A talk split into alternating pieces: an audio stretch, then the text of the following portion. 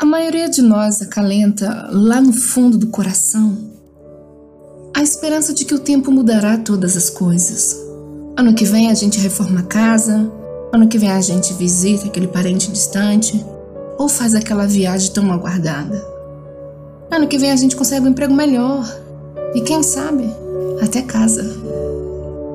E por aí vai. Mas claro, para concretizar nossos desejos, Contamos que o tempo faça sua parte, que ele passe, de preferência bem rápido, e nos traga em suas asas os ventos esperados da mudança.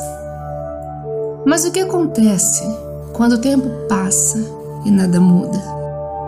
O que acontece quando a espera é premiada com um vazio ou com um silêncio?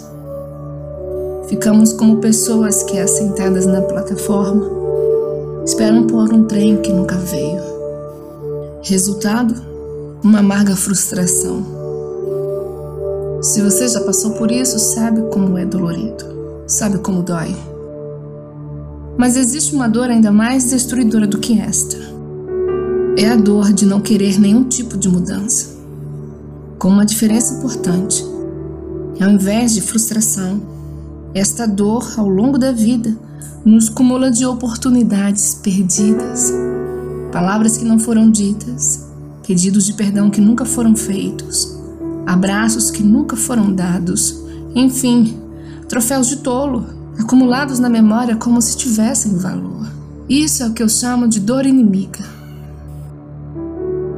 Ela é sempre cruel e cheia de justiça própria. Ela seca os nossos olhos de lágrimas que, se tivessem sido derramadas, teriam preservado nossos relacionamentos enchido nossa vida de alegria e renovado as nossas forças. Esta é a dor que nos impede de rever o roteiro, de repensar a conduta, de buscar o conselho do Altíssimo. Eu não tenho dúvida de que as mudanças mais importantes que podemos desejar na vida e até mesmo trabalhar para que aconteçam, não é de ordem financeira ou geográfica ou civil. Mas são as mudanças que acontecem no avesso da alma, no interior de quem somos. Certamente é lá onde a vida acontece primeiro. Se o tempo não nos trouxer o que desejamos, que ao menos ele nos dê a sabedoria e a humildade de reconhecer nossos erros e, na medida do possível, repará-los. Não dá para ter tudo, é óbvio e estou segura que nem mesmo ter tudo nos fará pessoas mais completas. Contentamento é um estado de espírito e não um saldo na conta bancária. A alegria que se alcança na reconciliação de um relacionamento desfeito é infinitamente maior do que a alegria dos bens ou de qualquer experiência egoísta que, no ímpeto da nossa justiça própria, julgamos ser mais merecedores do que os demais. Pense nisso. Bem-aventurado o homem a quem o Senhor não imputa maldade e em cujo espírito não há engano. Salmo 32, 12.